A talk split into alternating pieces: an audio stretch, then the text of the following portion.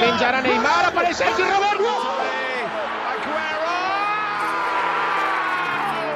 Eurotúnel, o podcast que te leva para dentro do futebol europeu. Messa fuori, c'è Pirlo, Pirlo, Di Grosso, gol di Grosso! I swear you'll never see anything like this ever again! Fala galerinha, estamos aqui já no segundo dia de Eurocopa 2020, que é disputada em 2021. Hoje eu não tô sozinho de novo, não tô com o Leonardo Grossi, que estava com a gente aqui ontem. Tô hoje com ele, Vinícius França. Fala, Vini. Opa, salve Manu, salve galera, tamo junto, mais uma edição do nosso boletim da Euro, né, o nosso Eurotúnel levando você pelo esporte europeu. Uh, um prazer estar com você por aqui, mais uma rodada de competições, um dia pesado, né, um dia complicado de se falar, um dia marcante, acho que até além da conta, né, ninguém esperava que fosse assim, esse segundo dia, logo de cara na Euro, mas estamos juntos por aqui para mais um boletim e vamos nessa comentar as partidas de hoje. É, hoje a gente teve, assim, né, aqueles que podem ser os 20 minutos mais angustiantes dessa Eurocopa, né? E não preciso nem falar que dentro de campo outras seleções vão ter também seus minutos de angústia, mas do jeito que a gente não esperava, hoje foram os 20 minutos mais angustiantes, né, Vinícius? Exatamente, né? Ninguém esperava mesmo. Foi um negócio tão. que parecia tão inócuo, né? Um lateral sendo cobrado no jogo entre Dinamarca e Finlândia que virou um momento de caos, né? De muita, uh, muito aperto no coração, muita angústia, como você disse. Mas aparentemente tudo bem nesse momento, né? Tudo se encaminhando para ficar bem. E vamos agora falar de bola rolando. É isso aí, né? Já, já a gente vai entrar direito nesse assunto, né? De Christian Eriksen, Dinamarca, em Finlândia. Até porque quem está ouvindo agora, né, com certeza já viu também nas redes sociais, já recebeu essas notícias. Não tem como também você não procurar né, as notícias sobre toda essa situação a partir do momento que você fica sabendo, né? Hoje, nesse segundo dia de, de Eurocopa, né, a gente já teve uma partida que podemos falar assim, uma partida bem burocrática entre País de Gales e Suíça, assim, né? o País de Gales aí de Gareth Bale começou bem, começou bem na partida, criou boas chances assim. Por exemplo, aos 14 minutos, o, o Moore, que faz o gol um pouco tempo depois, ele consegue ter uma ótima cabeçada assim que o Sommer vai buscar. Mas depois desse lance, principalmente, assim, a situação já mudou. Esse lance ele é até um marco temporal dentro do jogo, assim, porque ele, ele deixa bem claro a mudança que teve no rumo da partida. Né? Depois daí a Suíça passou a controlar a partida, os 20 minutos, teve outro lance também capital, que foi uma finalização de letra do jogador da Suíça que o Ward vai buscar muito bem, vai buscar muito bem. O Ward, que era goleiro, que já foi goleiro do Liverpool, por exemplo, é, nunca chegou de fato a ser titular, o Daniel Ward, mas já esteve no plantel do Liverpool algumas vezes aí, nunca começando a temporada com grandes expectativas, apesar dos problemas que se tinha bastante no gol do Liverpool nos últimos anos. No final do primeiro tempo, a Suíça passou a ter muitas chances, um volume de jogo inacreditável, assim, muito forte, muito firme, com Severovic, com Breu Embolo, que foi o cara da partida, não só por ter feito o gol da Suíça, é, ele foi o cara da partida, ele conseguiu criar muitas oportunidades, principalmente em velocidade. A defesa do País de Gales muitas vezes batia a cabeça com o Rodon, com o Mifan, dois zagueiros que não estão acostumados a esse futebol de, de primeiro nível, assim, né? O Rodon foi jogar agora no Tottenham, mas não é a primeira opção da defesa, por exemplo. Então são jogadores que sofrem bastante, então quando pega o Brian Bolo, que é do Borussia Mönchengladbach, sofreu bastante. Tanto que logo no segundo tempo sai o gol da, da Suíça, né? O gol da Embolou, e foi no escanteio, não foi nem do jeito que sai o escanteio, que o jeito que sai esse escanteio que origina o gol. Vem de uma jogada rápida, com o Embolou chegando, boa defesa do Arts, escanteio, Shaqiri cruza embolou, põe lá dentro. Pouquinho tempo depois, né, cerca de 25 minutos mais ou menos, sai um dos gols bonitos dessa Eurocopa, que foi o gol do Moore, né? Foi uma jogada ensaiada, escanteio com jogada ensaiada, toques curtos, cruzamento e cabeceio sem chances para o Sommer também. É um lance que lembra até um pouquinho assim de, de balé, foram movimentos orquestrados, tanto dentro da área, tanto de quem dá o toque, tanto de quem cruza, foi uma movimentação muito interessante do país de Gales os dois destaques dessa partida, né? Obviamente o craque da partida foi Brian Bolo, não tem como não ser, foi o cara que fez a Suíça jogar com a bola rolando, na bola parada decidiu no cabeceio, e o Danny Ward é o grande destaque do país de Gales, com menções honrosas ao Moore, que fez o gol, né? O Moore que eu e o Vini, a gente estava conversando aqui antes da gravação, o Moore que estava na quarta divisão inglesa quando o país de Gales chega nas semis da última Euro, né? um cara de 28 anos que está aí agora buscando seu espaço no cenário europeu, né? Vamos, vamos lembrar que na última Euro, é, Robson Canu é o grande destaque do, do país de Gales e ainda conseguiu aí estar jogando a Premier League, por exemplo, agora estava jogando pelo West Bromwich. E com esse empate, fica uma situação curiosa no grupo, né, Vinícius França? Com esse empate aí, é, é essa questão, esse um pontinho para país de Gales, principalmente, significa muito, né? Exatamente, né? É o tipo de jogo que geralmente acontece na competição como a Euro, né? Também nesse formato, né? Que parece Copa do Mundo e tudo mais. Que acontece geralmente quando o grupo está definido, né? O famoso jogo de compadres, em que você já conhece uh, o resultado do jogo passado, do jogo anterior, e pode jogar ali controlando a partida com seu adversário, né? Todo mundo ali tá naquele, naquele pacto de não agressão, né? Você não me ataca, não te ataco, o empate não serve, né? Ninguém sai ganhando e todo mundo sai ganhando no final, né? Parece até um pouco contraditório. Mas o resultado de ontem na Suíça, da, da, da Turquia contra a Itália, ajudou muito na postura dos dois times hoje. Eu acho que Gales e, e Suíça entraram em campo muito mais tranquilas, sabendo que a Turquia agora tem uma montanha para escalar em termos de saldo de gol, né? Com três gols negativos. Uh, basicamente, fica muito difícil para os turcos né, aspirar alguma coisa no grupo, sabendo que ainda enfrenta tanto Suíça quanto Gales. É muito complicado para a Turquia agora a vida no grupo A. E com empate em 1 a 1 tanto Suíça quanto Gales ficam com o saldo zerado, né? Ficam numa, condição muito favorável para passar de fase em segundo e terceiro. Como a gente tinha dito, fazendo as contas, né? Uh, se, um, se um, cada um deles vencer a Turquia, a Turquia já era, né? Não tem como nem, nem buscar mais nada no, no, no, grupo, né? Não teria como de qualquer maneira. Mas, apesar disso, né, o jogo ainda teve suas emoções. Como você disse, o Embolo destacou bastante, né? Ele foi o jogador que sempre foi durante o ano no Gladbach, jogador de muita intensidade, né? De muita participação ofensiva, sem se esconder do jogo, né? Foi de fato a referência da Suíça no ataque. Gales fez o que pôde. É um time que tem um nível técnico um pouco menor do que o time dos suíços, né? Também abaixo de Itália e de Turquia, mas fez o que pôde, conseguiu uh, salvar um ponto, achar o seu gol e tem esperanças renovadas para conseguir passar de fase nesse momento. É isso aí, né? E uma curiosidade interessante desse confronto né, entre Suíça e País de Gales é que a Suíça contra as seleções britânicas nunca venceu. Foram três derrotas, um empate e hoje outro empate, ou seja, continua esse tabu da Suíça contra as seleções britânicas. Passando a régua no grupo A, portanto, com o placar de 3 a 0 da Itália ontem contra a Turquia, a Itália é líder do grupo com três pontos. Na sequência vem Gales e Suíça com um ponto e Turquia zerada. Lembrando que na próxima rodada desse grupo, que é na próxima quarta-feira, dia 16, a Turquia enfrenta o País de Gales e a Itália enfrenta a Suíça em Roma. Ou seja, a Itália joga outra vez dentro de casa no Estádio Olímpico de Roma. E agora vamos para o jogo que mais foi falado neste sábado de Eurocopa.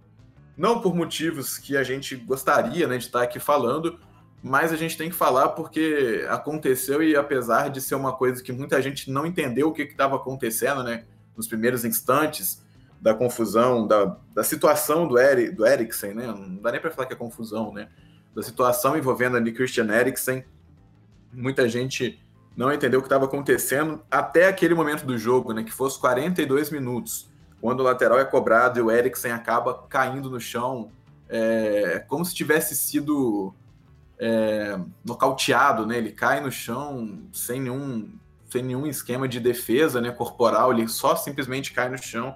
E a partir desse momento, os próprios jogadores da Finlândia já observam a situação, entendem a gravidade do que estava acontecendo, e aí chega o Kiaer, que tem uma participação fundamental na, no processo ali de primeiros socorros. Né? Tem os primeiros socorros que chegaram um minuto depois daquele minuto 42, tem um primeiríssimo socorro que é o do Kiaer, né? Que ele chega e ele faz, ele desembola né, a língua do Eriksen, confere se não houve uma questão ali com, com o jogador da, da Dinamarca. E até aquele momento a Dinamarca que dominava a partida com a partida excelente do Eriksen, aproveitando muito bem os espaços mas até ali, né, depois o jogo meio até que ficou em segundo plano, né? Muita gente achou que essa partida não ia voltar para dentro de campo.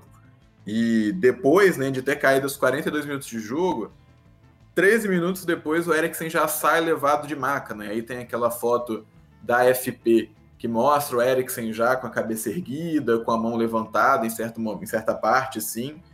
Então essa foto já tranquiliza. Foram esses 13, 15 minutos mais ou menos de pura agonia sem saber, né? No total, assim, você tem 20 minutos de agonia, basicamente, até o jogo ser suspenso, até a partida ter uma comunicação da UEFA que ele estaria, que Eriksen estaria sendo levado ao hospital, né?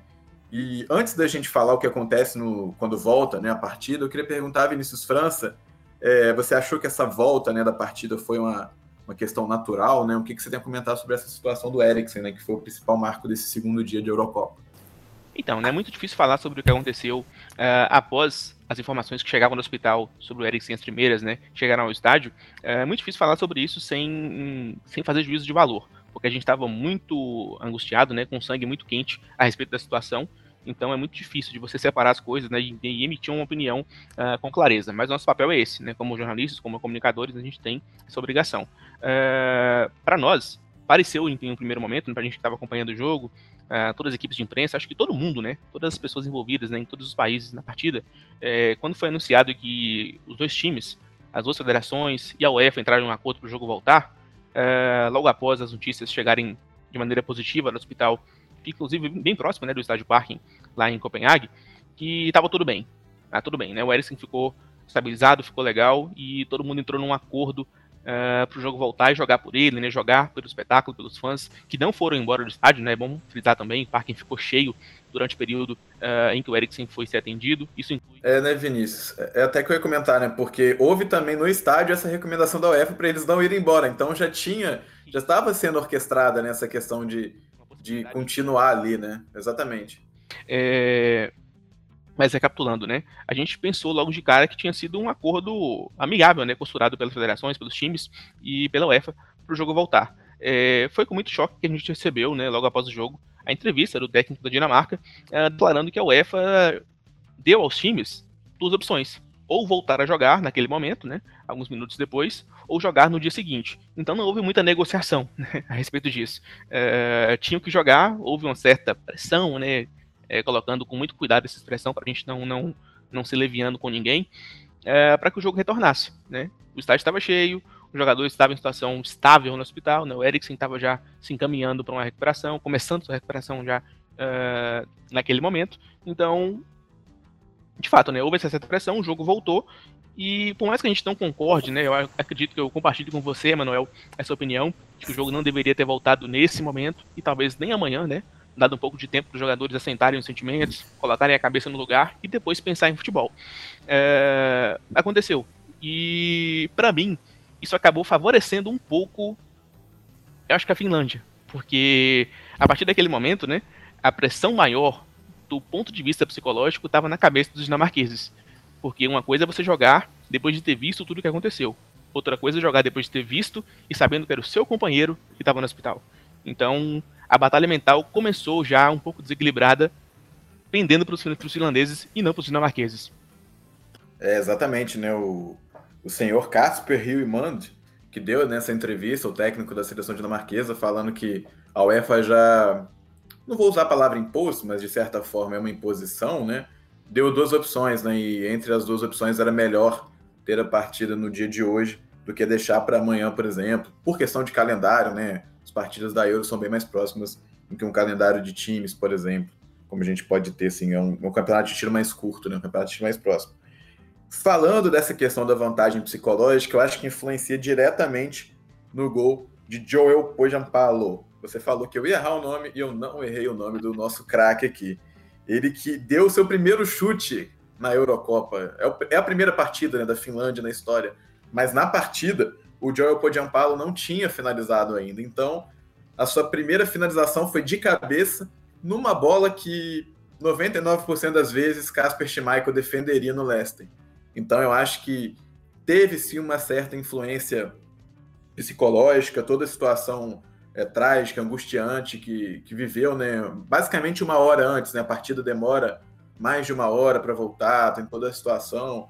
É tanto que na TV brasileira, né, os canais Sport TV têm que fazer uma questão para trocar o sinal, porque as duas partidas, né, tanto da, da Dinamarca e Finlândia quanto Rússia e Bélgica, seriam no Sport TV, no canal principal, então tem que fazer essa engenharia para distribuir os jogos que acabaram ficando simultâneos.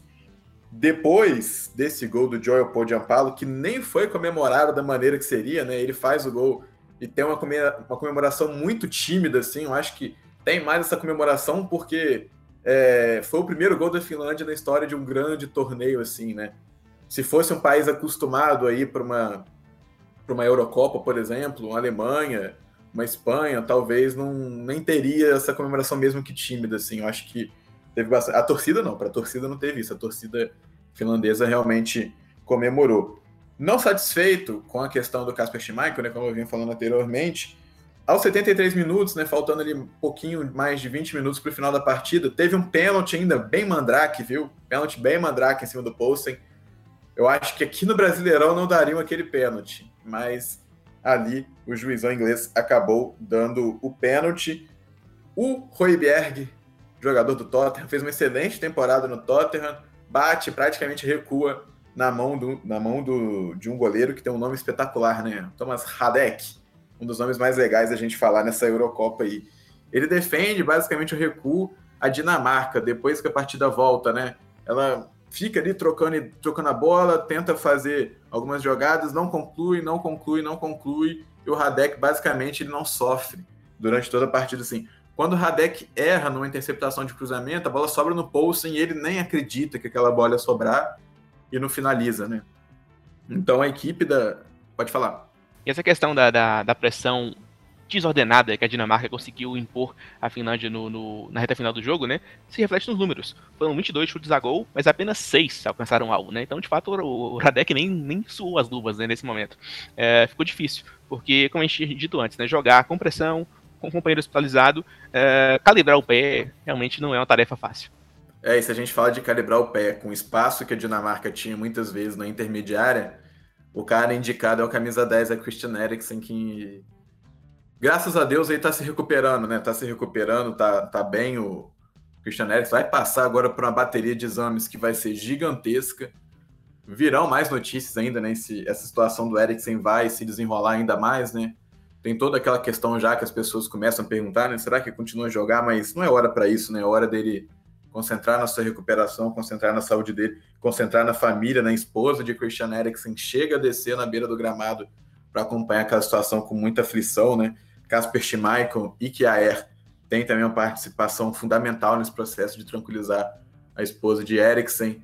E foi maneiro ver também né, a, a, a muralha, né, o muro é, dinamarquês que foi feito em volta ali para não mostrar, né? Inclusive, a operadora de imagens da UEFA ela falhou em determinados momentos a mostrar certas imagens, né?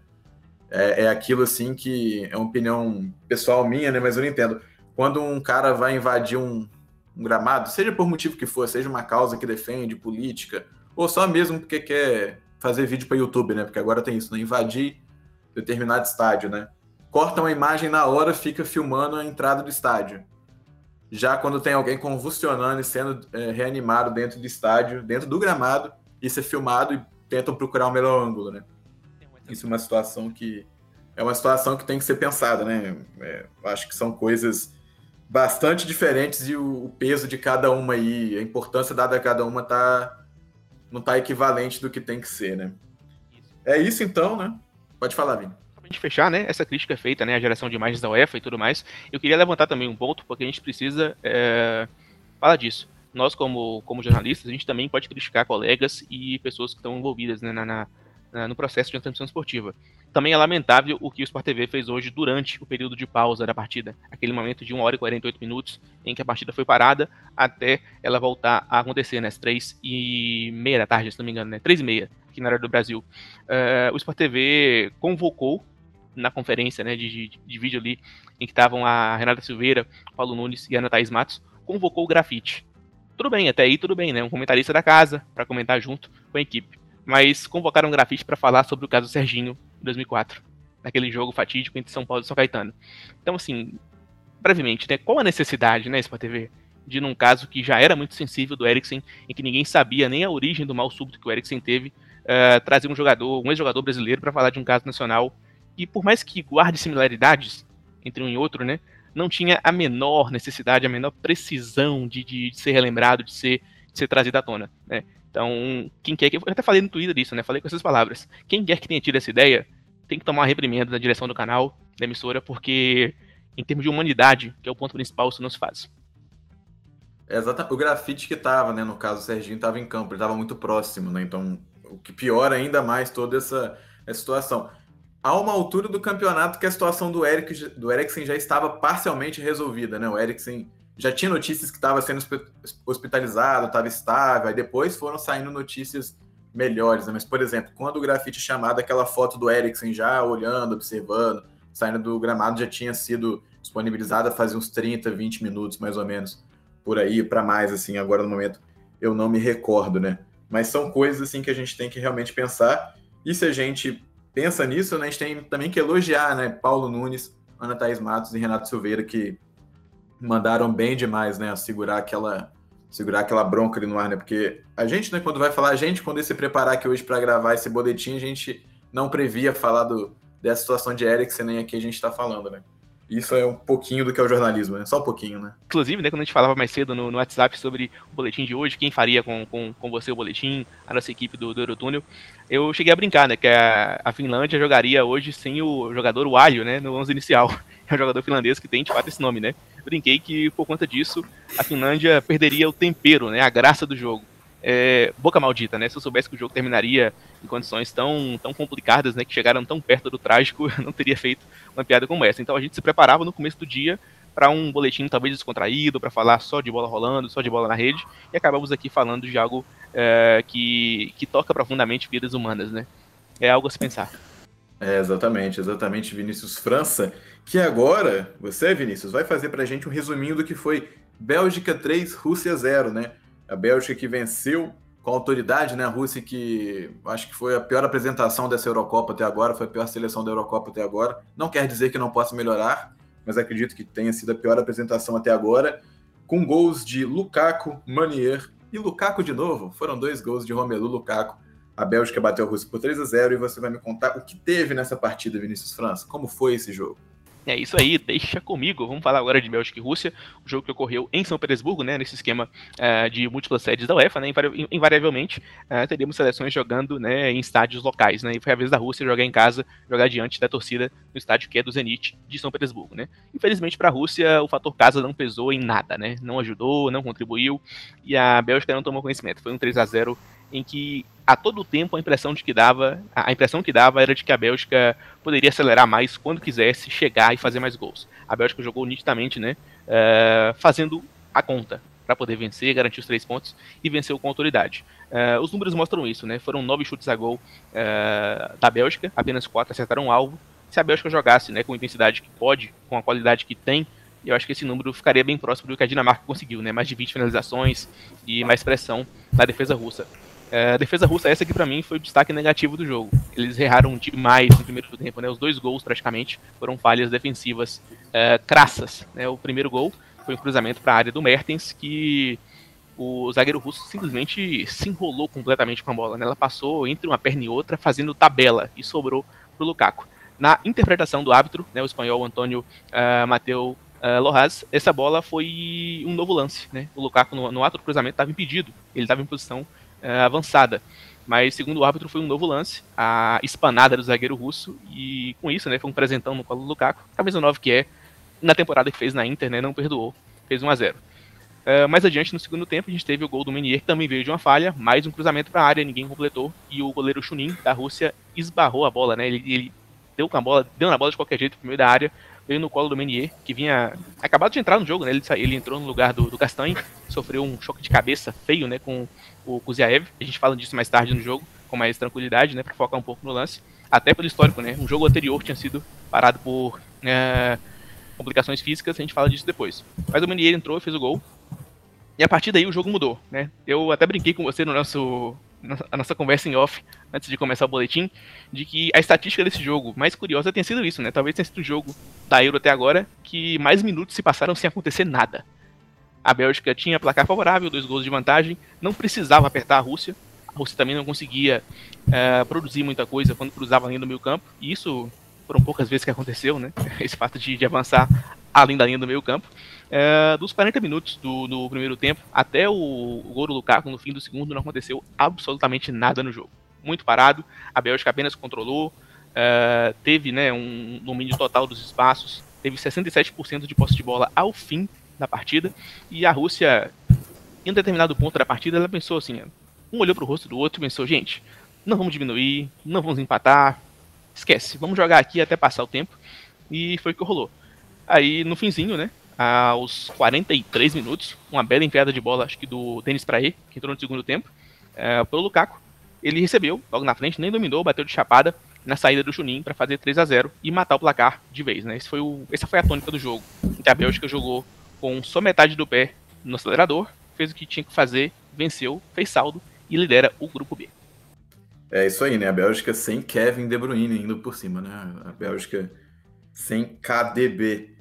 Com esse resultado, né, a Bélgica, obviamente, líder do grupo B dessa Eurocopa, junto com a Finlândia, que tem três pontos, mas justamente por conta do saldo de gols, a Bélgica está na frente da Finlândia, que tem esse grande resultado, principalmente se pensar numa classificação aí como melhor terceiro, né? De novo, essa questão a mais prejudicada, com certeza, dessa primeira rodada é a Dinamarca, que não contava com uma derrota para a Finlândia.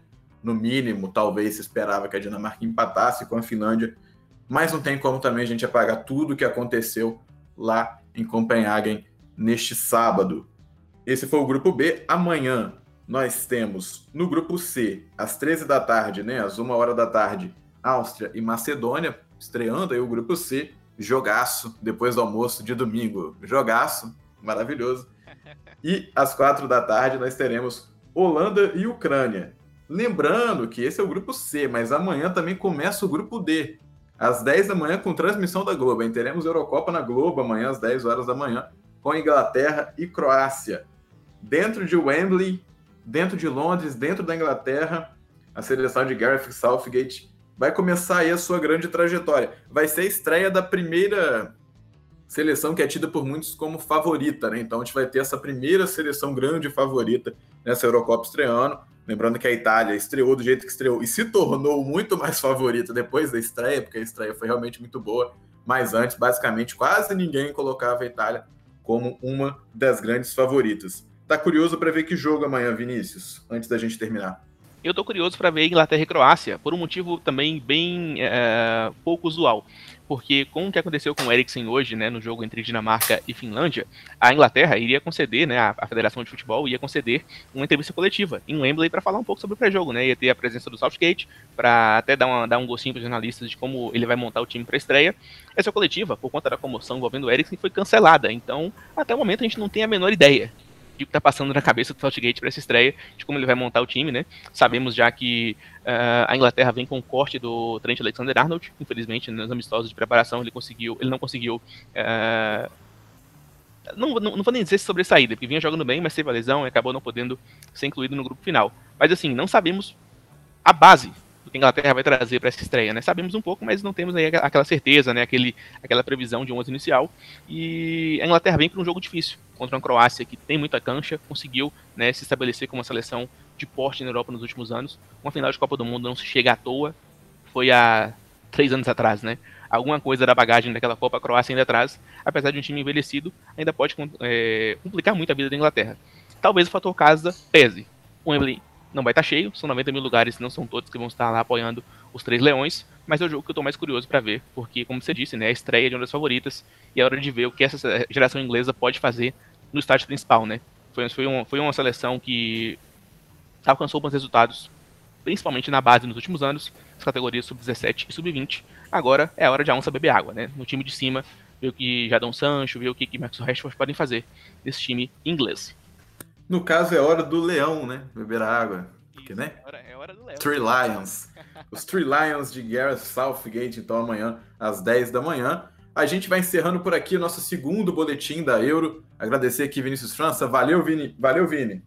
Opa, valeu Manu, muito, muito obrigado pela participação, pelo convite, um prazer estar com você por aqui, né? Nosso projeto vai seguindo de vento em popa, é o Eurotúnel, né? É, levando você para dentro do futebol europeu. É um prazer mais uma vez estar contigo. É, um abraço para a galera que está nos ouvindo. Eu deixo um abraço também especial aqui para a galera aqui em Jequitinhonha, do grupo do Cartola e do grupo da Nova Ordem Mundial, né? Amigos próximos que eu tenho, sempre dando, dando moral para os projetos que a gente participa, né? Sempre ouvindo o Bel, o Hudson, o Longa, o Luiz Felipe e muito mais. Galera, abraço para vocês. Uh, ouçam o episódio, vão mandar na caixa, na, na, na caixa de entrada, né? de vocês logo mais e até a próxima. É isso aí, ouve mesmo. Manda pro amiguinho, manda no WhatsApp que per... manda pro amiguinho né, que perdeu o dia de euro. A gente faz esse resumo aqui todo dia de euro, a gente vai estar fazendo esse resumo e também no final de cada fase, a gente, na cada rodada, né, de cada fase, agora a primeira rodada, segunda, terceira rodada da fase de grupos, a gente vai estar fazendo um episódio maior, mais longo, discutindo cada uma dessas rodadas. Eu sou Emanuel Vargas e esse foi o Eurotúnel, foi o nosso segundo boletim diário da Eurocopa. Amanhã tem mais, estaremos aqui de novo com mais informações sobre o principal torneio da Europa de seleções. Abraços e até amanhã.